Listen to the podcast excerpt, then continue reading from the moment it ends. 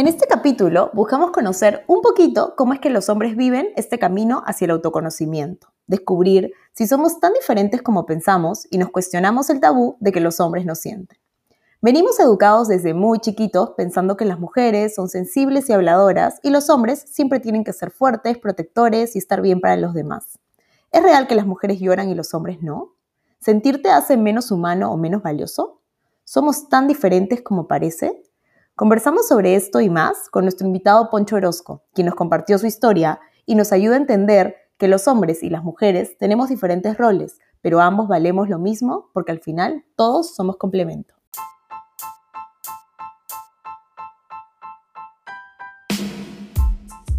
A veces vamos más rápido, otras veces más lento, a veces arriba, a veces abajo. A veces ni sabemos para dónde vamos o para qué vinimos. Pero siempre, siempre estamos haciendo el mismo viaje. ¿Es más importante la velocidad? ¿Es más importante el destino? ¿Es más importante la compañía? ¿O es más importante el viaje? Todos recorremos diferentes rutas, no importa de dónde venimos ni hacia dónde vamos. Solo sabemos que compartimos muchas más paradas en común de las que creemos.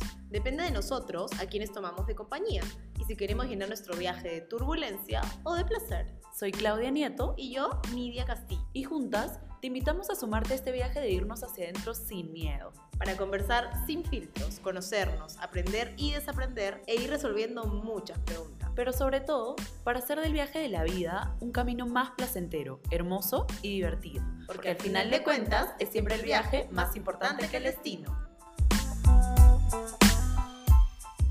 Queremos presentar a este invitado, es una persona súper especial, es alguien a quien yo la verdad quiero mucho y admiro, justamente porque he visto como su crecimiento personal y las ganas que le ha puesto al querer ponerse primero, ¿no? Como el ponerse de prioridad en la lista para mí es súper importante y que un hombre lo haya hecho y se haya metido en este viaje interno de como irse hacia adentro, a conocerse y aprender y a desaprender, a mí me pareció súper valioso. Les quiero presentar a este invitado, se llama Alfonso Orozco, nosotros lo vamos a llamar Poncho, pero me gustaría leerles un poquito sobre algo muy bonito que hace un tiempo me compartió eh, después de haber hecho un reto de meditación justo y era el único hombre que hizo el reto en el grupo. Me encantó lo que puso y se los comparto para que más o menos tengan un poquito de background de, o de idea de, quién es él. Lo que él me compartió fue que la enseñanza de este reto fue ser un hombre con y para los demás, amar y recordar que amo a mis seres queridos más seguido, hacerle caso a mi ser y a mi intuición, estar más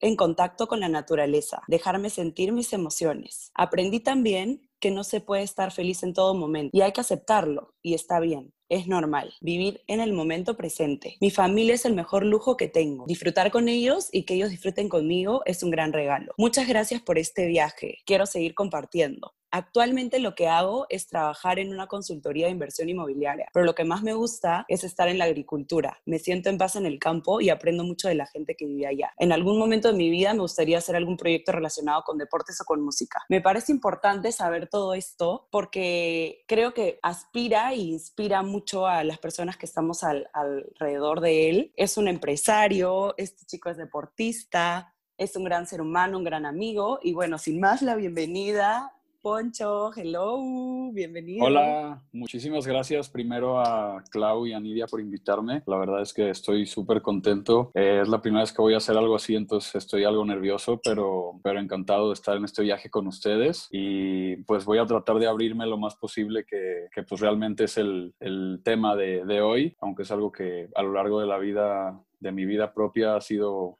complicado, pues he, trabajado en eso y he encontrado algunas pistas en el camino, entonces ahí seguimos aprendiendo un poquito cada día, que es lo que creo que, que trata la vida. Cada día ser un poquito mejor, ir buscando mejorar y conocerse a, uno mismo, que creo que es la, base para empezar todo el proceso. Completamente. Ay, qué bonito. Qué lindo. Qué bonito. Sí, estamos muy felices de tenerte aquí. Qué lindo lo que leía Claudia. En realidad, yo me acuerdo que Claudia me lo comentó cuando decidimos invitarte, me comentó eso que escribiste y yo dije, ay, qué lindo, pero no lo había escuchado con tanta atención. Okay. Tomarte, un trabajo de escribir algo así después de un reto de meditación, como habla mucho del compromiso que tienes contigo mismo, como el compromiso que tienes con uno de de haber hecho un reto y de haber volcado lo que has sentido, tus sentimientos en un, en un texto. No, hombre, pues muchas gracias por reconocérmelo. La verdad que sí me metí a lleno con, con el reto de meditación que me compartió Clau, me sirvió muchísimo. Es, y pues creo que si vamos a hacer algo hay que hacerlo a full y bien. Y pues yo intenté dar lo mejor de mí y esos son los aprendizajes que, que pude rescatar, que realmente pues me sirvieron muchísimo y eso que fue un reto de 21 días, o sea. Sí, y fuiste el más aplicado, o sea, yo la verdad estaba muy sorprendida porque de todo el grupo él era el único hombre y era como el más chancón de que todos los días la tarea, todos los días la meditación, si tenía alguna duda me escribía por interno, Clau, en esta meditación pensé, sentí no sé qué, y decía como, wow, o sea, realmente yo siento una gran admiración por él y cuando hablo con él le digo, yo me siento orgullosa de ti y espero que tú te sientas igual de orgulloso como yo, como yo te veo, ¿no? Porque justamente lo que conversaba Nidia al principio de este capítulo y que para nosotras nos parece tan importante, que los hombres cargan como con tanta, tanto peso en esta mochila de, de, como yo tengo que estar bien, yo tengo que ser el fuerte. De repente no que no sienta, pero no lo tengo que expresar, porque si lloro, ¿cómo, cómo, voy a llorar? Si yo debería estar haciendo otra cosa, ¿no? Y, y que él se abra tanto, claro que le cuesta y le cuesta muchísimo, pero que haga el esfuerzo, siento que ya habla mucho, ¿no? De la no, persona. No, claro. Y, acompañando un poquito lo que, lo que dices, Clau, esto pues son cosas que, que, he, platicado con poca gente, pero yo vengo de una familia en la que mis papás están juntos, eh, pero pues la mayoría del tiempo mi papá estaba fuera de casa trabajando, entonces la mayoría del tiempo estaba con, con mi mamá. Eh, yo soy el mayor de cuatro hermanos, soy yo, luego Lucía mi hermana, Karina mi hermana y Emilio mi hermano, que entre todos nos llevamos cinco años, entonces estamos muy pegaditos. Uh -huh. eh, por lo tanto, siempre en mi casa, en, el, en, los momentos que no estaba mi papá, pues siempre me dijeron que yo era el responsable, que tenía que cuidar de mis hermanos, que si alguna vez faltaba a mi padre, pues yo era el que iba a tener que, que, poner las manos en el fuego para que todo, todo estuviera bien. Yo, esto es algo que yo sentía, no que me lo hayan dicho, pero pues sentía que, que, mi, que mis sentimientos no importaban, o sea, que, que, lo que yo sintiera pues no valía y, y, que lo que yo tenía que hacer pues era pegarle duro para que todas las cosas estuvieran bien y para que no faltara nada ahí en la casa. Eh, que digo, gracias a Dios mi papá sigue con nosotros y le agradezco muchísimo todo lo que nos ha dado y también a mi madre, pero pues eso es lo que aprendí de niño. Uh -huh. Entonces, eh, al momento que fui creciendo, yo recuerdo en mi primaria, por ejemplo, que, o sea, me di cuenta desde chico que yo era pues quizás no sé si más sensible o simplemente un hombre sensible igual que todos, eso no lo sé porque nunca he hablado esto con alguien más. Eh, entonces yo sabía que, que, era sentimental porque me regañaban los maestros o me peleaba con alguien y me daban ganas de llorar, o sea, por cosas muy simples. Eh, pero pues no lo hacía porque pues no era permitido, entonces pues me guardaba todo y, y creo que eso simplemente creaba un círculo más feo de, de, guardarse las cosas, guardarse más sentimientos y por lo tanto podría decirse como ser más frío hacia el exterior, ser más callado, más tímido. Y, y pues de eso me doy cuenta hasta ahora. O sea, en ese momento quizás lo sentía, pero no lo entendía. Claro. Simplemente no, no me dejaba expresar ni, ni lo hacía. Y digo, hasta el momento todavía me cuesta trabajo, pero creo que lo voy entendiendo un poquito más y pues de poco a poco ya me animo a platicar más con mis papás, con mis hermanas. Entonces creo que ahí va un poquito el camino, pero sí creo que la mayoría de los hombres, digo, yo platico mi historia, pero tengo amigos, tengo primos, tengo tíos y, pues sí, la mayoría de los hombres culturalmente pues somos los proveedores de la casa y tenemos que trabajar y siempre estar bien, estar fuertes. Este, y creo que podemos cumplir con ese rol, pero no, ten, no tendríamos por qué dejar de lado la, la, parte de nuestras emociones. También por eso creo que vienen muchas enfermedades y cosas peores por guardarnos todo. Tal cual. En realidad, es sí. yo, yo estoy convencida y yo siempre digo que expresarte es un símbolo de fortaleza. O sea, ser vulnerable y atreverte a sentir, para hacerlo tienes que ser fuerte. Entonces, si bien nos han vendido toda la vida que el hombre tiene que ser fuerte, que el hombre tiene que proveer, que estoy de acuerdo, en realidad yo creo, yo, yo he crecido en una familia donde no ha habido un papá, yo he crecido solo con mi mamá y mi mamá siempre ha sido como fuerte y siempre proveía y yo no tengo tanto esa imagen paterna. Sin embargo, este, considero que sí, efectivamente el hombre tiene una, una imagen de fuerte y yo no lo voy a negar claro. y verdad, es algo que yo disfruto o celebro, digamos, yo tengo un montón de amigos y siempre es como que, oye, ven, ayúdame con algo que sé que no puedo hacer sola, necesito claro. tu ayuda, necesito tu ayuda masculina, sí, no hay que disminuir algo para que lo otro pueda existir, y es lo que tú has dicho que claro. me ha parecido súper valioso, puedes ser el fuerte, el proveedor, el que apoye el hogar y al mismo tiempo puedes permitirte sentir, porque permitirte sentir sí. al fin y al cabo solo habla más de tu fortaleza, no habla de debilidad. Y precisamente por eso es que la, la primera pregunta que, que, teníamos para ti hoy día es, ¿cómo sientes que ha sido para ti ese, todo ese, ese trip, este viaje eh, de, conocerte, de, de, aprender a expresarte, de conectarte con tus emociones, ¿no? Porque a veces yo siempre, yo siempre le digo a Claudia, no sé lo que siento, me voy a sentar un rato para ver qué siento. conectarte con tus emociones es un, es un regalo, es algo súper valioso que puedes hacer por ti mismo y que también te da un montón de, de información, ¿no? Y, sí. ¿Cómo ha sido para ti ese viaje y qué es lo que más te impulsó a hacerlo? O sea, ¿qué es lo que cómo okay. pasó, cómo fue ese llamado que un día te levantaste y dijiste, oye, creo que tengo que empezar a sentir? Va, antes de contestar tu pregunta, creo que diste en un punto súper fino, eh, que fue que dijiste, yo sé que tengo, o más bien necesito es la ayuda de los hombres para ciertos aspectos y, y creo que eso también lo tenemos nosotros, o sea, las mujeres también nos pueden ayudar en muchísimos aspectos. La diferencia es que a, a nosotros, de menos a mí, se me enseñó a que pedir ayuda era símbolo de debilidad y Totalmente. que no lo deberíamos de hacer y todo, pero pues realmente, como tú dices, o sea, creo que los hombres les aportamos algunas cosas a las mujeres y las mujeres nos aportan otras, porque ellos, yo creo y estoy convencido que, que sí tenemos diferentes roles, pero no que uno vale más que otro ni que el otro vale más. O sea, yo creo que somos complemento y, y somos diferentes, pero ambos valen lo mismo. Totalmente de acuerdo contigo.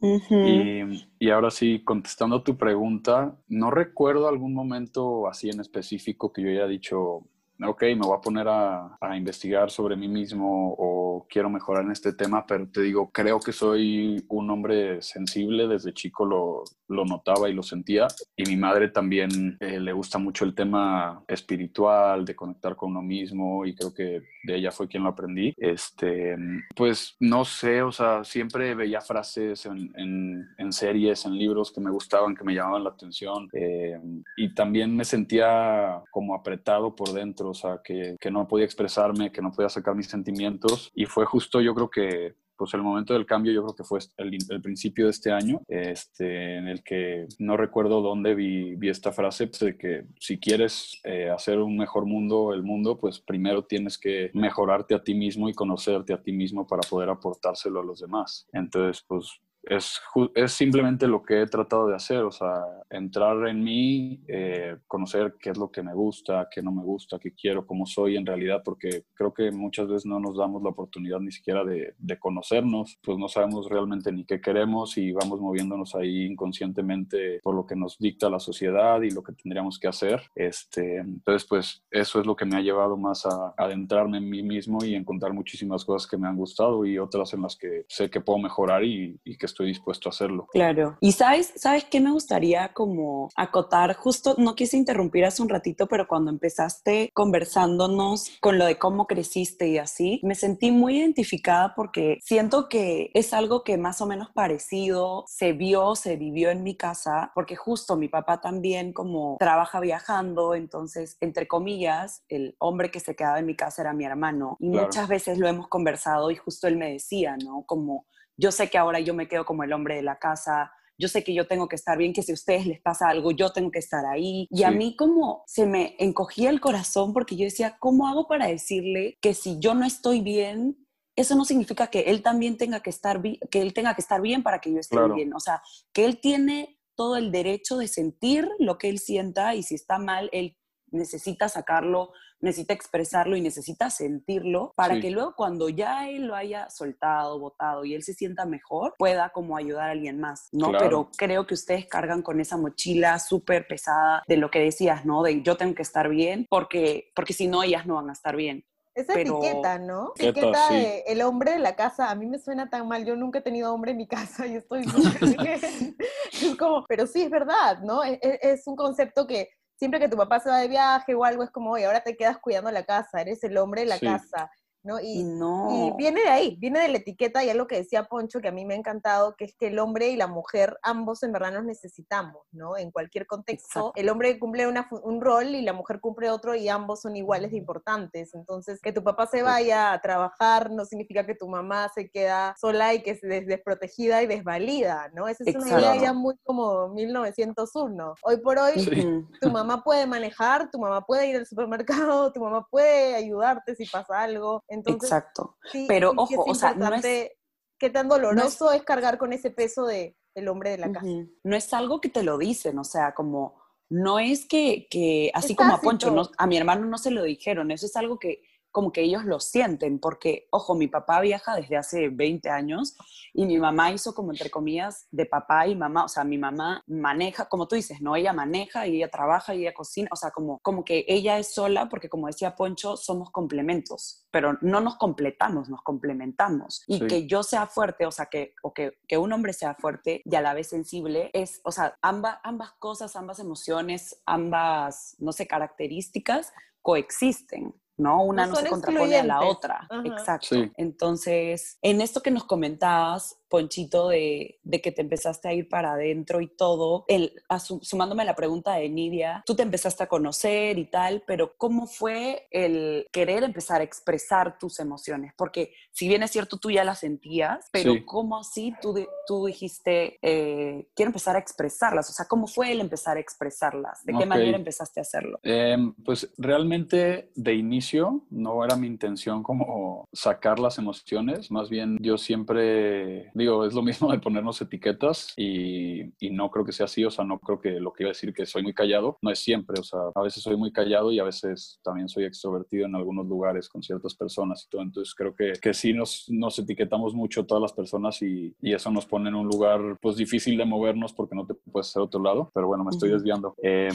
no te preocupes. Yo empecé a ir a acompañamiento con un profesor que tuve en la universidad y él me recomendó que, que empezara a escribir. Eh, que empezara a escribir lo que sentía en, un cuaderno eh, diariamente, o sea, cómo me sentía, si algo me hizo enojar, si algo me puso triste, porque de menos a mí y por la educación que he tenido, pues sí, a veces me sentía mal, a veces me sentía triste, pero nunca sabía por qué, o sea, no sabía qué cosas eran los que me hacían enojar, qué cosas lo que me hacía sentir triste. Y, escribir me ayudó mucho a entender un poquito más qué cosas son las que me ponían triste, qué cosas me hacían enojar. Y a la par, eso me ayudó a, a, poder empezar a expresarlo, o sea, empecé a platicar más con, en especial con una de mis hermanas, este, con Lucía, empezar a platicar un poquito más eh, mis sentimientos y, y, fue chistoso porque un día me acuerdo que estaba muy triste por algo que pasó y, y, le dije, no, más bien, y ella me vio así al borde del llanto, yo me subí a mi cuarto y, y le mandé por mensaje de WhatsApp, o sea, de que, oye, perdón que no te platiqué en persona, pero es que neta no puedo, o sea, platicarlo en persona me cuesta muchísimo trabajo, pero de menos te lo quiero platicar por aquí porque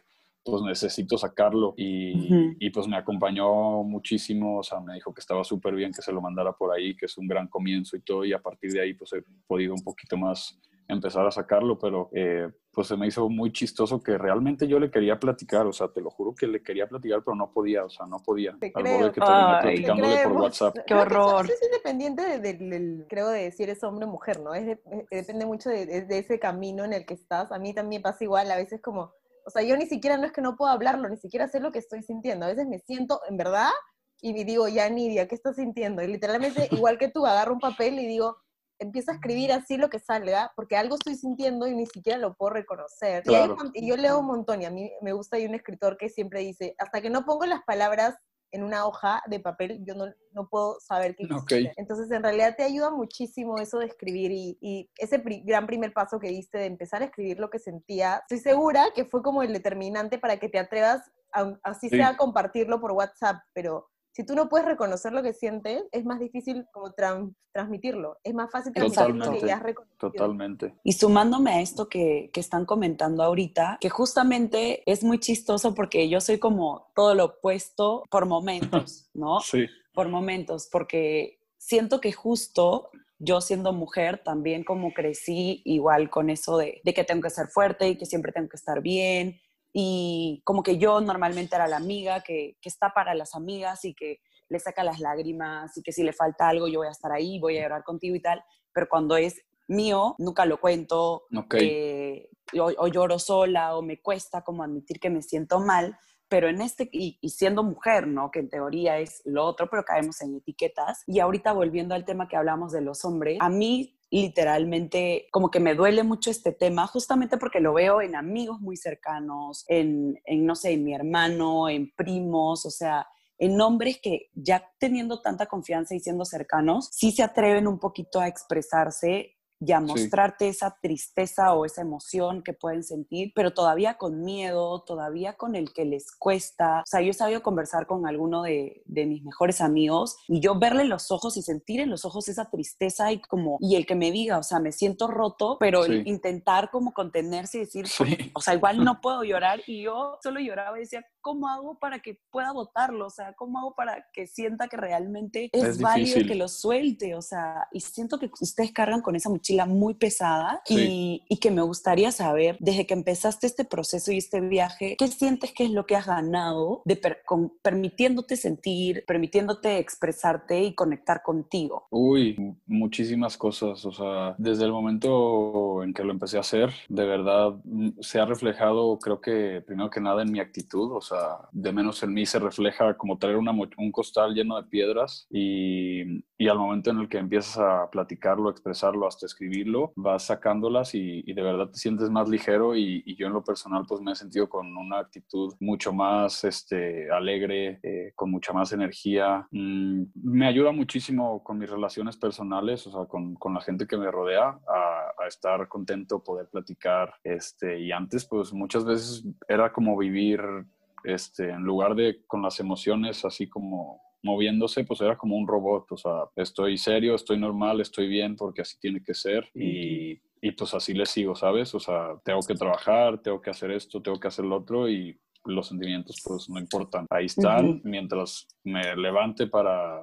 para seguir ganando mi lana y hacer mis cosas, pues está bien, pero al hacerlo de esta otra forma... automático, ¿no? Como un vivir en automático. Exacto. Es como, que te dejas llevar por la marea y, y ya. Y sí, pero te levantas y ni siquiera traes energía para hacer nada, o sea, se podría decir como estar de malas todo el día, estar sin, sin energía y, y, en eso yo he sentido mucho el cambio, o sea, me levanto ya con gusto, eh, platico con, con mi familia, estoy más contento, hago con más energía las cosas, hasta pienso mejor, tengo mejores ideas. Eh, eso creo que es lo que se ha reflejado en mí y estoy súper contento con eso. Como que la mochila está más ligera, como decía Clau. Es correcto. Y es porque creo que ahí hay un reto entre el, el, creo que para los hombres, y bueno, en verdad para todos en general, pero más fuerte para los hombres, el número uno, el permitirte sentir, porque tú crees que no tenías que sentir, entonces cuando viene una emoción dices, oye, estoy sintiendo, esto es correcto, no sé. Sí, entonces, permitírtelo sentir es el, como el número uno que es súper difícil y el dos es permitírtelo compartir, ¿no? Porque ya, ya lo estoy sintiendo, que sé que es, ay, no sé si está bien, ¿no? Está el, no sé si estoy haciendo bien sintiendo esto, y luego compartirlo, ¿no? Como tú comentabas este, este momento en el que compartiste con tu hermana, ok, yo a mi casa me estoy sintiendo mal, número uno, me estoy sintiendo mal, ¿eso está normal? Es como que te haces la pregunta. Y número dos, ¿lo comparto o no lo comparto? Porque si lo comparto soy débil, y si no lo comparto soy más débil, o sea, son mil cosas que dan vueltas en tu cabeza, que en realidad creo que nos pasa en general, no, no únicamente en los hombres, pero creería que puntualmente en los hombres es más difícil. Y es lo que yo comentaba con Clau antes de, grabar este capítulo es, eh, en verdad que qué difícil es encontrar un escenario para los hombres para conversar estos temas, porque nosotras las mujeres vamos a cortarnos el pelo en grupo, en dos, tres amigas, vamos, a, vamos a tomarnos un café o un heladito, no sé, o vamos al cine y mira, voy a hablar de... O un desayuno. Lo que sea, inclusive cuando eras niña hacías pijamadas, yo me acuerdo desde que tengo uso de razón, haciendo pijamadas como con siete amigas y todas dormíamos en la misma cama abrazadas, ¿no? Que en mujeres es mucho más común, que en los hombres es como que se juntan a jugar play, o jugar fútbol, jugar algo de deporte, y en esos escenarios, eh, o sea, lamentablemente, ¿no? Por el tipo de de, reunión, que te juntas o a ver un deporte o a jugar play, a tomarte unas chelas. En ese escenario es más difícil abrirte a compartir estos temas, ¿no?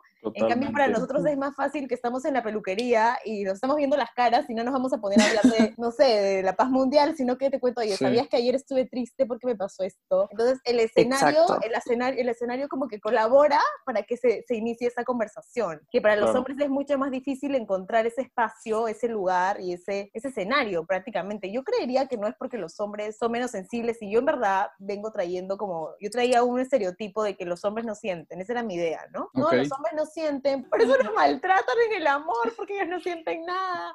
Pero luego en lo que fui creciendo y en verdad fui descubriendo cosas y empezando a resignificar todas las ideas que yo tenía, como que dije, no, creo que hasta sienten más que uno, pero lo que pasa es que ellos no tienen con quién compartirlo. Y más que no tengan con quién compartirlo, porque justo como ahorita que te escuchaba, me ponía a pensar que los hombres tienen muy buenos amigos y de hecho yo a ver, cuando, cuando hablo con, con mi hermano, digo, yo me siento súper como en conexión con los hombres, me encanta el grupo de, de que, que forman, no sé, como que me parece súper unido y a veces hasta más unido que las mujeres, pero justo es lo que decías, ¿no? Como el escenario, el espacio, el ambiente que tienen, que es como de chelas y como de descarga de la chamba, del trabajo, de esa mochila pesada que cargan y tal, no permite que se cuenten, porque no es que no tengan amigos, tienen amigos también y son buenísimos, pero los escenarios no se prestan. Es Ahora el sí escenario.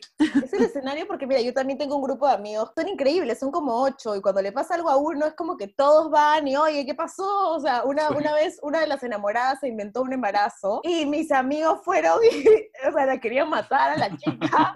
es como que, y tú dices, o alguien le es infiel a alguien y es como que son ocho contra una. Y sí, lo que dice Clau es cierto. Es gente que en verdad está, te quiere. Claro, tienes mucha razón. Sí tienen los amigos y sí se, y se sienten, pero no encuentran el escenario y, y está ese miedo que te jala para atrás y te dice, estaré haciendo bien si le cuento lo que siento. Y creería que también va mucho de la edad. No sé, ustedes desmiéntame si lo pi- piensan de otra forma, pero mientras más crecemos, como que nada más nos permitimos tener estas conversaciones más reales, ¿no? Ya dejamos de Ujú. hablar de esas cosas superficiales como, oye, ¿dónde nos vamos a ir en Año Nuevo? Para ya tener conversaciones más reales de, oye, me siento así, ¿qué va a ser de mi futuro? Quiero emprender. Es como es una edad en la que ya te entra más el, quiero hablar de cosas de verdad. Que siento que esas conversaciones siguen, o sea, siendo honestos, no todo el tiempo estamos hablando deep, no todo el tiempo estamos como hablando de lo que sentimos, también hablamos como, oye, mira esto, me gustó esto, o ay, qué lindo lo otro, ¿a dónde nos vamos de viaje? Y como sí tenemos todavía esas conversaciones, pero sí es cierto que a, a medida que vamos creciendo, creería que no solo en edad, sino como si internamente nosotros nos aventuramos a, meternos este viaje de irnos para adentro y de como empezar a conocernos y a reconocernos y a saber qué me gusta y qué no me gusta, desde ahí, cuando tú ya empiezas a ser más tú, empiezas a, a conversarlo, ¿no? A expresarlo y justamente a conectar con, con el resto de personas, ¿no? Ya tienes conversaciones más reales. Tal cual. Cuando empiezas ese viaje de conocerte, como dice Poncho. O sea, ya una vez has Ujú. empezado ese viaje, por lo menos estás descubriendo que hay otra ruta, ¿no? Entonces dice, oye, Sí. oye por acá también puede ser. No, y en el Exacto. tema que, que dicen de, de ustedes las amigas y nosotros los amigos, eh, yo también, igual que el hermano de Clau, creo que soy afortunado y tengo unos amigos buenísimos, este, pero aún así eh, me es muy complicado abrirme con ellos y hablar con ellos a pesar de que les tengo toda la confianza, o sea, de verdad, con ojos vendados les doy todo y sé que me van a responder bien, pero el, el sentarte con, con ellos y platicarles las cosas y, y,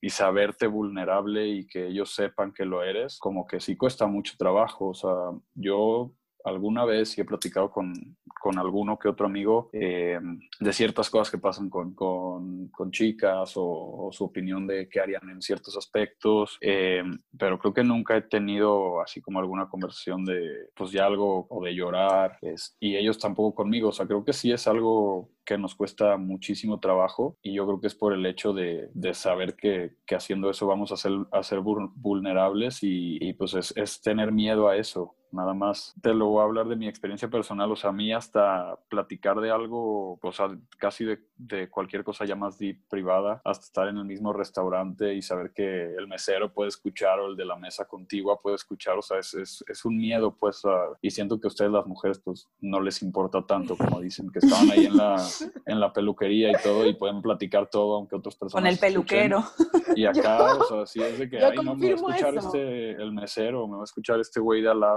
que van a pensar y así, creo que, pues, eso también de menos a mí me ha privado muchas veces de hacerlo. Claro. Es que es, es una creencia, o sea, justamente es por la creencia que tienen tan arraigada de años, o sea, desde que estuvieron en la barriga, de, de que porque son hombres tienen que ser fuertes. Entonces, tienen esa creencia tan metida ahí que obviamente sí. si después de 27 años teniendo ese pensamiento y esa creencia, te echas ese trip de que empiezas a conocerte y de que empiezas a validar tus, tus emociones. Y justamente lo que decía Nidia, ¿no? Como darte el permiso, o sea, aceptar, sí. oye, esto que siento vale y es importante y lo tengo y que puedo sentir. sentirlo, o sea, y puedo. Y puedo sentirlo. Claro. Después de tantos años, no es que con un mes o con dos meses o tres meses de, no, no llamemos terapia, pero sí como empezar a escribir lo que siento, reconocerlo, hacer mi mejor esfuerzo, tratando de ser mejor. En tres meses no se logra cambiar una creencia de veintitantos años, ¿no? Es No. algo que constante que no acaba, que, y que empieza, pero es eterno, ¿no? Es Y hacerlo un es hábito. En realidad Exacto, es hacerlo, es un, hacerlo un hábito. Y me parecía súper interesante lo que contabas, Poncho, de que con los amigos a veces no, no se da eso de poder abrirse. Yo quería escucharlo de un hombre, porque yo sacaba mis- mis, ideas de que en realidad era difícil abrirse entre hombres, pero tú lo has validado. Y en realidad creo que, creería, no sé, corrígeme si me, si me estoy equivocando, pero creería que tu primer contacto de, de abrirte siempre es la familia, ¿no? Siempre es como o tus hermanos o tu mamá, o sea, siempre la primera vez donde dices, ya, voy a decidir, voy a, ya, primero que nada voy a aceptar que lo que siento es normal y que lo estoy sintiendo. Segundo, voy a intentar compartirlo con alguien. Creería que las personas con las que primero compartes es con los que están ahí, con los que sientes ese menos miedo. Sí, es correcto. O sea, digo, de menos en mi experiencia personal así ha sido y ha sido reciente. O sea, de verdad tengo 27 años y 26 de ellos no había compartido casi con nadie, pero digo, de menos yo con mi familia estoy agradecido con la familia que tengo y, y afortunadamente pues tengo la confianza ahora de, pues, de platicarles un poquito más de cómo me siento, de lo que vivo, de lo que paso, Eh, pero sí, sí son pues ellos mi, mi primer contacto y, y también te digo, tengo algunos amigos con los que sí puedo y me atrevo un poquito más a platicar las cosas, pero, pero ya como por ejemplo llorar con un amigo o algo, pues ya es algo como un nivel arriba, o sea, no, no se da mucho a pesar de que sé que son excelentes amigos. ¿Cómo crees tú, así como ah, poniéndonos este bien utópicos, ¿no? Pero Ok. Acá, acá nos permitimos soñar. ¿Cómo crees que nosotros como, nosotros como el- el- la sociedad, la gente que está a tu alrededor y en general hablando en- a cualquier hombre que nos esté escuchando, cómo nosotros alrededor de ustedes podríamos ayudar, aportar o no sé de qué forma, impulsarlos a que como hombres puedan conectar más con lo que sienten, permitirse sentir lo que sea que estén sintiendo y que den ese primer paso de intentar expresar sin vergüenza, ¿no? Porque Claro. vamos a que no, yo sé que las cosas no van a cambiar de un día al otro porque traemos una historia socialmente como que los hombres no expresan, los hombres como que se lo guardan, pero ¿cómo nosotros podemos empezar a generar ese cambio, ¿no? Desde nuestra posición, desde a nuestro círculo social cercano, de repente, ¿qué sentirías tú que podríamos hacer para que te den este, tú sientas esa apertura de querer hablar, de querer expresar? Ok, pues digo, tengo dos respuestas, una que está demasiado utópica y una que pues podría ser mucho más real. Vamos con las dos. Eh, Con las dos, Ok. por favor. Pues primero con lo que creo que, que podría ser más real y más, más práctico, eh, creo que sería importante quitarnos el tabú de que ir a terapia es para locos o ir a terapia está mal, porque pues yo lo he vivido y me ha servido mucho y creo que todos, eh, hombres o mujeres, de chicos pues venimos cargando con creencias y paradigmas y hasta traumas y todo. Y si no los trabajas pues vas a seguir cavando en, en un agujero sin fondo que, que nunca vas a salir de allí. Eh, justamente Clau ayer eh, me preguntó, estábamos platicando y me preguntó si yo creía que yo era valiente y me quedé pensando en esto porque le dije que no, pues a veces sí me he sentido y a veces no. Eh, Pero llegué a la conclusión y creo que, que alguien valiente es quien se atreve a ir para, para sus demonios, para adentro y, y revisar qué es lo que trae cargando, porque en la medida en la que uno como persona va mejorando y va creciendo, eh, va a ir mejorando de a poco su entorno, o sea, va a poder ayudar más a, sus hermanos, a sus papás, en un momento dado si tienes hijos, creo que sería lo ideal que tú estés pues, mejor que, que como llegaste al mundo y, y, puedas darles herramientas y educación que, que mejore al mundo y, y, en ese aspecto pues creo que es valiente ir, ir a, lo, a, los adentros. Eh, también creo que más directamente a la, a la pregunta, Nidia, eh, entendí como que ustedes mujeres, ¿cómo pueden ayudarnos más? O sea, Yo, perdón, como para, como para explicarte un poquito la pregunta, como lo que comentaba Nidia era de, o sea, ponte, nosotros tenemos ese espacio, ¿no? Ese espacio sí. con amigas en la peluquería. Más que eso también, lo que conversábamos una vez tú y yo, de que hay muchas páginas con frases súper bonitas, podcast, páginas de que escriben poemas o que escriben pensamientos, etcétera, y siempre se dirigen chica a hola chicas Totalmente. o las mujeres o los colores son todos como en tono rosado y que está bien porque hay hombres que también usan rosado, pero o, o el común denominador de hombres sí, se siente como no muy representado con esos colores. Sí. Entonces, ¿de qué manera a nosotras, por ejemplo, nos encantaría tener público hombre tan igual como mujeres, porque consideramos que es importante que ustedes tengan este espacio de escucharse y también de expresarse. ¿Cómo podríamos hacer nosotros eso? ¿De qué manera podríamos ayudarlas, no solo como mujeres, sino en general? O sea, si algún amigo hombre tuyo también estuviera escuchando eh, esto, ¿cómo crees que en general nosotros como humanos siendo parte de la sociedad, podríamos contribuir también a que, aparte de compartirse eh, sin vergüenza, creería que también es muy importante sin culpa. Claro, pues como hombres creo que te digo, o sea, ir a terapia y ustedes como mujeres, pues lo que están haciendo aquí está padrísimo, o sea, me encanta que están tratando que sea contenido para, para ambos géneros y, creo que espacios como estos pues pueden empezar a contribuir mucho en, en, que los hombres podamos entender un poquito más que pues también podemos sentir y también tenemos sentimientos y, se vale, pues, o sea, no, no pasa nada. Eh, y también otra, pues creo que como mujeres podrían, si algún hombre alguna vez se les acerca a platicar algo, pues pues, escucharlos y, y, sin juzgar, porque muchas veces queremos dar nuestras opiniones o queremos imponer lo que queremos y, y, pues nunca realmente vamos a entender qué está sintiendo el otro. Entonces creo que, escuchar sin juzgar pues puede ser una herramienta muy valiosa y, crear este tipo de contenidos como ustedes lo están haciendo, que está padrísimo. Ay, qué lindo. Me encantó. Eso me ha parecido bien importante lo que has dicho de escuchar sin juzgar, porque a veces cuando nos toca hacer eh, oído de alguna persona que viene a contar algo, bueno, a mí me ha, pasado mucho en el trabajo, que he conocido a alguien que viene a contarme lo que siente, que sí, que peleé con mi novia, que no la aguanto, que esto, y a veces es, inevitable verlo con los ojos de, de juzgarlo, ¿no?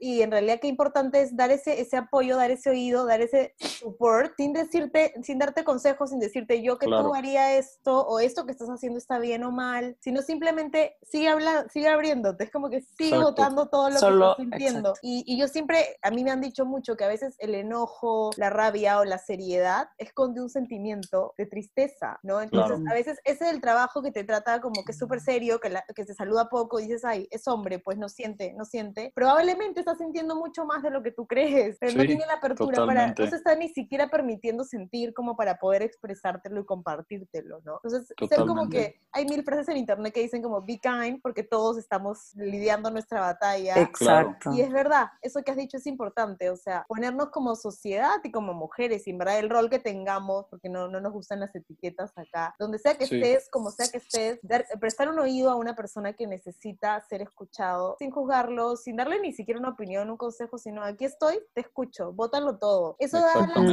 la, apertura de que el otro se anime a sentir, porque va, va, a decir, oye, es normal, le puedo contar esto a Nidia y ya no le va a parecer bien ni mal, simplemente va a estar para escucharme. Y creo que es algo que Clau y yo hemos vivido mucho, porque bueno, yo soy como muy maternal con mis amigos hombres también, y tengo un par, uno que otro amigo que siempre que tienen un problema es como que, oye, Nidia, podemos hablar, no sé qué, y yo sí, por supuesto, cuéntame. Y a veces yo me río porque yo siento que creen que soy su mamá, o sea, vienen a cosas y yo estoy ahí escuchando y le digo, Ay, sí, bueno, ni modo, pues no sé qué, tienes que seguir para adelante, la, la, la.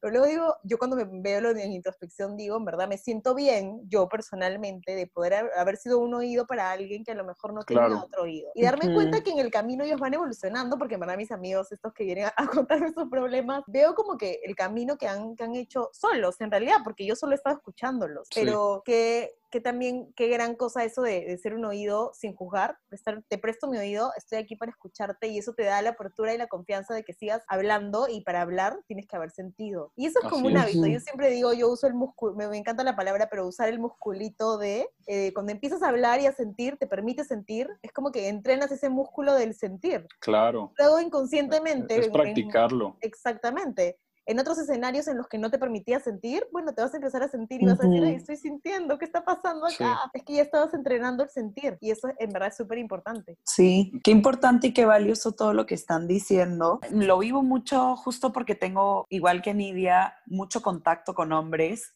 como mis mejores amigos son hombres y justamente porque creo que dan ese oído de, de que te, solo te escuchan, no te juzgan, están para ti y creo que es lo que esperan recibir de vuelta también y que a veces no lo encuentran, ¿no? Pero a mí se me complica un poco a veces con, no sé, por ejemplo, con, contigo o con, no sé, mi hermano o algunos amigos que me quieren contar cosas y como empiezan a contarlas y luego en algún momento se quedan callados y yo no sé, o sea, yo me quedo como, le pregunto más más para que me siga diciendo, porque obvio yo siempre voy a querer escuchar, o no sé si ya está en esa posición en la que ya no quiere seguir contando porque ya se puso incómodo, entonces mejor ya no digo nada. O sea, como que hay una como que contrapregunta inconsciente interna de le sigo preguntando para que lo siga votando y lo siga como soltando y él se sienta como que a gusto compartiéndolo, o, o aquí ya paro y ya no quiere seguir compartiendo. Entonces, ahí tú qué piensas con respecto a eh, eso. Yo, yo creo que cada caso es, es independiente y, y si alguien te está platicando algo y se queda callado, pues siento que en el momento lo puedes sentir o le puedes preguntar algo y si ves que ya no te quiere platicar más o como que ya terminó, pues simplemente acompañarlo y, y pues como te dije hace rato, tratar de no juzgarlo y a veces pues ni siquiera dar un consejo porque no sé, o sea, cuando te dan un consejo a veces es como para mí como tratar de imponer o haz lo que como yo te digo y para mí es simplemente escuchar pues y estar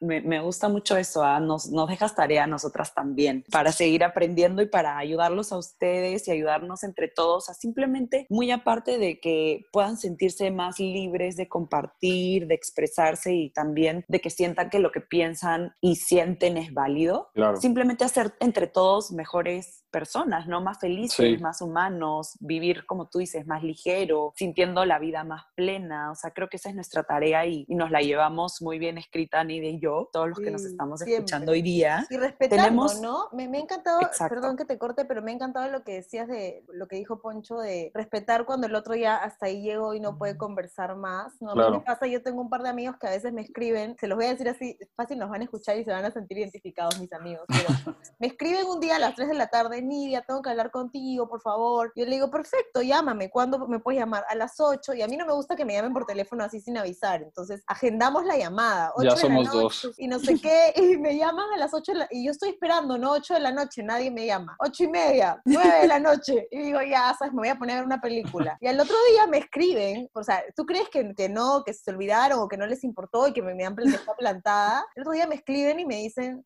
Nidia, perdón, pero no sabía, no, no sé cómo afrontar lo que se me está pasando y no sabía cómo decirlo. Me he quedado tirado en mi cama viendo el techo y no podía llamar. O sea, Claro. en verdad, lejos de bebés. enojarme, lejos de enojarme y de decirle, oye, ¿tú crees que mi tiempo no vale ni nada? Yo me quedo pensando y digo, qué difícil debe ser sentir algo y ni siquiera poder sacarlo para ti mismo. O sea, cuando leí el, me he quedado mirando el techo y no podía llamarte, para mí fue Sí. como, wow. Entonces yo, no, no, no exigirte de más, ¿no? Es como que te doy la apertura de que yo estoy aquí para hacer tus oídos, pero no estás obligado a venir a contarme todo lo que necesites. Claro. Si en este momento no te sale, yo le dije, perfecto, no hay ningún problema. Y, y ese día mi amigo me dice, bueno, ¿te puedo llamar hoy a las 7? Y yo, ah, llámame hoy a las 7. Y en verdad me llamó ese día a las 7 y me contó todo su problema, que era un tema de su familia, o sea, no era como, para mí no era un big deal, pero era algo que él tenía acá atrapado y que necesitaba Claro. sacarlo. Y lo hablamos como hasta las 12 de la noche. Y me dijo, Nidia, me has hecho sentir muy bien, o sea, hablar contigo me ha hecho sentir muy bien. Y yo no le di ningún consejo ni, ni es que le solucioné nada, o sea, el problema estaba ahí, tal como cuando empezó la Claro. llamada y cuando terminó la llamada, mismo problema. Pero de repente le di la oportunidad de, de sentir que puede verbalizar, siquiera verbalizar, porque de repente ya sabía lo que sentía, pero no lo podía sacar de su boca. Es verbalizar Sí. lo que estaba sintiendo y, que se le haga más ligero, ¿no? Como que, uff, lo deja salir. Y me parece valioso eso, de que respetar el tiempo hasta, cada uno tiene su tiempo perfecto para hablar, para comunicar, para sentir, y si ya no te sale más, hasta ahí nomás, hasta donde te salga, y cuando te salga, y y acompañarnos en este camino que en verdad para todos es nuevo. No hay ninguna reglas, Ujú. no hay como un... Exactamente. no- na- nadie te va a decir este es el proceso, esta es la forma. Haces lo que puedes con lo que tienes, sin más. Sí, Exacto. es, es descubrir cada quien, pues, cómo nos gusta hacer las cosas, este, ir aprendiendo realmente de, de uno mismo. Y se me hizo chido lo que dijiste, que a pesar de que para ti no era algo big deal, pues lo escuchaste y todo, porque quizás hay cosas que para, para, para algunos pues puede ser hasta una tontería y alguien más está mal por eso, pero pues cada quien tiene su historia y cada quien tiene sus creencias y sus cosas, entonces algo que para mí puede parecer poco importante, para alguien más puede ser su mundo, ¿sabes? Entonces a a eso me refería justamente con no juzgar, o sea, porque puede decir que, ay, no, pues esto que te está pasando está muy ¿Qué me X, ¿no? A mí me han pasado cosas peores o, o así, pero pues siento que cada quien vive su, su proceso y, y, y siente diferente cada, cada, Cosa. cada cosa. Por más igual me- que parezcan, ¿no? Y me ganaste, me ganaste ahí, Poncho, porque justo iba a acotar exactamente lo mismo, ¿no? Que lo que a mí me pueda parecer que no es big deal, al otro le puede parecer que en ese momento es Era. lo peor que le pueda estar pasando. Sí. O sea, a mí me ha pasado y lo veo en retrospectiva que en algún momento, por ejemplo, este año, me costó mucho despedirme de mi papá cuando o sea, ahora en plena pandemia, porque vino después de siete meses y se iba nuevamente sin saber yo cuándo vuelve, ¿no? Y en ese momento, honestamente, la pasé muy mal, o sea, sí fue un momento de mucha tristeza para mí, porque era como otra vez desacostum- a- acostumbrarme a que ya no esté y al no saber cuándo vuelve y bla, bla, y para mí eso era súper importante. Y de Claro. repente para otra persona era como, pero no pasa nada, ¿cuántos años de tu vida tu papá ha- ha- se la ha vivido viajando y tú has sobrevivido? O sea, como que no importa. Y siento que no, ahí volvemos a caer en cuenta, ¿no? Como el no juzgar, porque sa- no Totalmente. sabemos qué, tan, qué tanto le está pegando, qué tan duro está haciendo para la otra persona esa historia. Sí. Y, y simplemente dar la apertura, como comentaba Nidia, el espacio y que la otra persona sienta que el valor que, que tiene la historia para él también se la está dando la otra persona que la escucha. Correcto. Hay gente que llega a la conversación así, de frente. Yo sé que no es importante, o sea, yo tengo amigos que de frente me dicen, Nidia, yo sé que esto no es tan importante, pero le digo, oye, si te está haciendo sufrir, es importante, Claro. así Sí, sea lo hasta más... nosotros mismos lo juzgamos. Ujú, Ujú. Eso, a eso iba, sí. Sí, entonces, bueno, la conversación está increíble y podríamos seguir mil horas más contigo. Te vamos a hacer una última pregunta que Ok. creeríamos que ya encierra un poco toda esta conversación. Em, para nosotras es importante saber qué es lo que tú, en base a todo lo que has vivido como hombre, la mochila que has cargado, lo que has ido soltando en el camino y lo que has ganado justamente con ese soltar, ¿qué es lo que tú como hombre le dirías a tus amigos y a todos los hombres que nos están escuchando ahorita, que aún Claro. sienten esa carga pesada de querer ser como siempre los más fuertes o de hacer como si no sintieran que no, que no pasa nada, que lo que valen no es importante? ¿Qué es lo que tú les dirías a ellos? Y, y cuáles son las herramientas que a ti te sirvieron, que ya nos habías comentado, ¿no? Como terapia y así, pero que les recordarías a ellos que esas herramientas te sirvieron, si bien no hay un mapa, no hay un manual, no hay una receta, como Claro. para que sepan que esas rutas existen. ¿Qué, qué les dirías a, a- a estos hombres que nos están escuchando y que todavía cargan con eso? Pues eh, primero que nada, eh, creo que lo más importante es hacernos responsables porque somos los únicos que, que vamos a sentir las cosas y que vamos a decidir qué hacer con ello y nadie más nos hace sentir las cosas, o sea, somos nosotros los que sentimos, cada uno de, de las personas. Eh, tenemos nuestra historia, yo a mis papás los amo enormemente, a mis hermanos también y, y sé que me dieron lo mejor, pero pues evidentemente me crearon creencias, paradigmas y todo como a todos nos los han creado, pero creo que ya tenemos la suficiente edad de, de hacernos responsables y decidir qué queremos hacer con eso, o sea,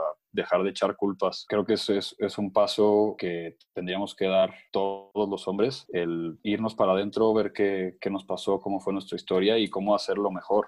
Eh, y todo esto en base para, para buscar un mundo mejor y para dejar unas mejores generaciones, este, porque en la medida que, que sigamos estando lastimados o que no sanemos esas heridas, pues vamos a seguir repitiendo esos patrones y, y vamos a seguir lastimando gente, inconscientemente quizás, pero lo vamos a seguir haciendo. Eh, Claro. Las herramientas que a mí me han servido, pues te digo, ir, ir a terapia, ir a acompañamiento me ha servido muchísimo, Eh, escribir mis, mis sentimientos, aunque sea quizás no compartirlos de inicio, pero ir escribiendo, eh, entender qué son las cosas que me, que me hacen sentir X cosa y, y tratar de, de mejorar en mi comunicación poco a poco. Eh, más aparte, pues empezar a leer, porque este año he empezado a leer este, mucho y, y antes no lo hacía. Entonces creo que esas tres cosas me han ayudado mucho, más la meditación también. Ay, qué bonito, qué bonito. Apunten hombres, apunten chicos. Yo, yo estoy y apunten- también. Y apunte, eso iba a decir, y apunten chicas también para nosotras, o sea, porque siento que hay como esa, lo que hablábamos hace un rato, ¿no? La, el machismo, masculinidad tóxica, así como las mujeres sentimos mucho peso de que por ser mujeres tenemos que ser de cierta manera, los Claro. hombres también cargan con eso, y creo que una de las tareas que también nos llevamos nosotras como mujeres escuchando todo lo que hemos conversado hoy es dejar de pedir o ponerle tanta expectativa a los hombres de que sean de Totalmente, cierta manera Totalmente. cuando simplemente son como tienen que ser. Y lo que decía Nidia, ¿no? Nosotras también tenemos esa creencia de que los hombres no sienten, que justo por eso nos hacen daño y no sé qué. Y los hombres sienten exactamente igual, pero les cuesta, les cuesta más expresarlo y es nuestra tarea dejar de pedir un hombre perfecto, dejar de pedir un hombre que nada más sea el, el que provee, el fuerte, el duro, el que me protege, porque tú te puedes proteger sola y qué bonito que alguien más se sume a, a, querer protegerte, pero tú lo puedes hacer sola. No necesitas a un hombre que sea duro y fuerte y tal, porque tú también lo puedes ser. Entonces, dejar de nosotras mismas y nosotros mismos como personas y como sociedad, de ponerles esa carga tan, tan dura que ya si la traen desde siempre, no sumarle más peso, ¿no? Claro, no, está buenísimo lo que dices y totalmente, te digo, para mí el hacerse responsable de, uno de lo que siente y de tratar de ser mejor es algo fundamental. Queremos que las futuras generaciones pues vengan mejor porque al fin de cuentas pues van a terminar siendo nuestros hijos y nosotros quienes los eduquemos. Me ha encantado lo que has dicho. Estoy impactada con lo último que dijiste de el honrar tu historia, ¿no? Porque las dos, las dos sí estamos en shock. De verdad que cuando e, es, muy, en verdad es, muy valioso lo que has dicho. A veces cuando estás en un momento de dificultad o dices yo no sé expresarme y yo, y yo hablo por mí esta vez, a mí me pasa mucho que yo misma me culpo, ¿no? Y digo, ¿por qué tengo que traer esta historia? ¿Por qué tengo que traer este? Porque yo, mi familia nunca hubo, digamos, no hubo el hombre en la familia y de repente a mí me tocó tomar un rol de yo voy a hacer todo para mí misma, hombre de la casa, mujer de la casa, hermana de la casa, todo de la casa, porque no hay nadie más. Claro. Entonces, pero tú qué vas a hacer con eso? Exactamente. ¿Qué hago con la historia que tengo en vez de sentirme culpable o culpar a alguien? Cómo me responsabilizo con esto que me tocó vivir y cómo lo, lo mejoro, lo convierto y, lo utilizo para mi provecho. Exactamente. ¿no? Y qué bonito eso el terminar el... Te, te, tocó la familia que te tuvo que tocar para que aprendas lo que tenías que aprender. Es correctísimo. Lejos de, lejos de ver el tema de, a mí me abandonó mi papá y por eso es que soy así. O mi, mi mamá era así y por eso soy así. Sino más allá de cualquier cosa que te haya pasado, hoy yo ya soy una persona adulta y yo me responsabilizo de mis acciones y de querer mejorar o cambiar. Exactamente. O, empezar a sentir. Si bien tengo 25 años que nadie me enseñó a sentir, puedo elegir que hoy sea el último día y empezar a cambiar mis hábitos y empezar a sentir. Si bien yo no soy hombre, yo me he sentido muy identificada con este capítulo, de verdad, porque Qué chido. también. A mí me pasa que mucho me, me he generado el, miedo de que yo no puedo sentir, ¿cómo voy a sentir? Yo tengo que estar bien, tengo que estar bien y, en verdad hacer esa apertura, he, vivido un proceso muy parecido al tuyo también, como el de decir, voy a escribir, voy, empecé a leer y me pasó igual, empecé a leer y empecé a ver tantas, tantos sentimientos volcados en una historia, en un libro que decía, oye, yo creo que siento igual que esta persona del libro, creo que se puede, ¿no? Entonces, es increíble lo que, lo que puedes, las herramientas que tenemos y como tú dices, la, capacidad y las ganas la tenemos que poner nosotros y de verdad si estamos deseosos de vivir una vida más plena y de dejar una vida más plena para el resto de generaciones, el trabajo es ahora, ¿no? Y es un trabajo que igual es bonito, te sientes Ah, es padrísimo. Porque siento que es totalmente lo que decían, es demasiado valientes como empezar este viaje. Nos felicito a todos los que estamos aquí hablando, escuchándonos desde allá afuera y escuchándose a sí mismo, que se estén cuestionando todo esto,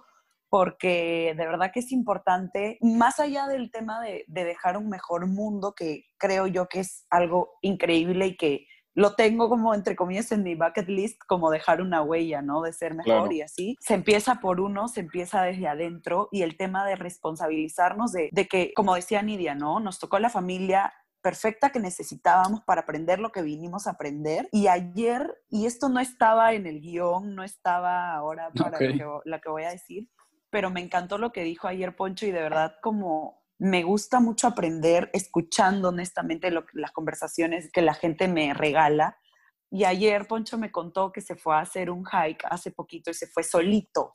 Y yo le dije, ¿cómo te fuiste a hacer un hike solo? Y me dijo, sí, lo tenía pendiente, me quería dar esa aventura yo de irme solo y no tenía las botas de hacer el hike y mi papá me, las, me prestó las suyas no tenía, eh, o sea, mi carro no iba a llegar hasta la montaña, mi papá me dio su, camioneta y tampoco tenía el stick de, del hike, pero mi papá me dio el de él. Y ahí me dio una reflexión súper bonita, esto me lo decía Poncho, eh, me dijo, ahí me dio una reflexión súper bonita, como si viví mi vida ese día, de que mis papás me dieron las herramientas que yo necesitaba para yo lograr y alcanzar lo que yo quisiera. Así como mi papá ese día me dio las botas, el stick y el carro, en la vida fue tal cual. Y entender que nuestros papás, sí, así yo me quedé como anonadada, más de, o sea, del hecho de que lo pudiera pensar, que lo pudiera expresar y que se haya ido tan, como que se haya adentrado tan en él, de que haya podido tener ese tipo de reflexión, me pareció muy, muy, no sé, como muy sabio, muy bonito, lo admiré muchísimo y lo quería compartir con ustedes, porque Muchas así gracias, todo en la vida,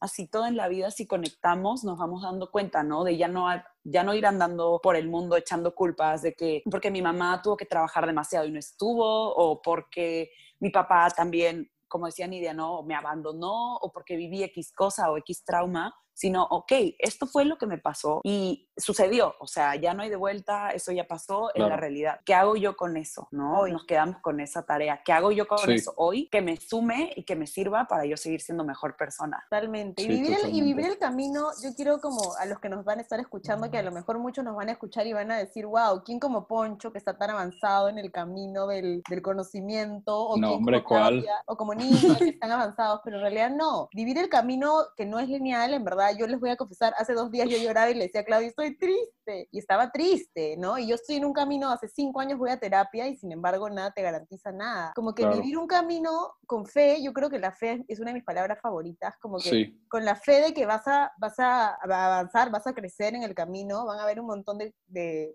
paradas que no esperas, pero vamos, sigamos hacia adelante buscando, como dice Clau, el dejar una huella o también el, el vivir mejor, más placenteros, por el hoy, no solamente por lo Sí. que va a pasar mañana, por hoy. Qué bonito. Totalmente. Gracias, gracias, gracias, gracias, Poncho. Sí. No, hombre, muchísimas gracias a ustedes. La verdad que disfruté mucho el espacio. Estaba muy nervioso al principio y terminé encantado.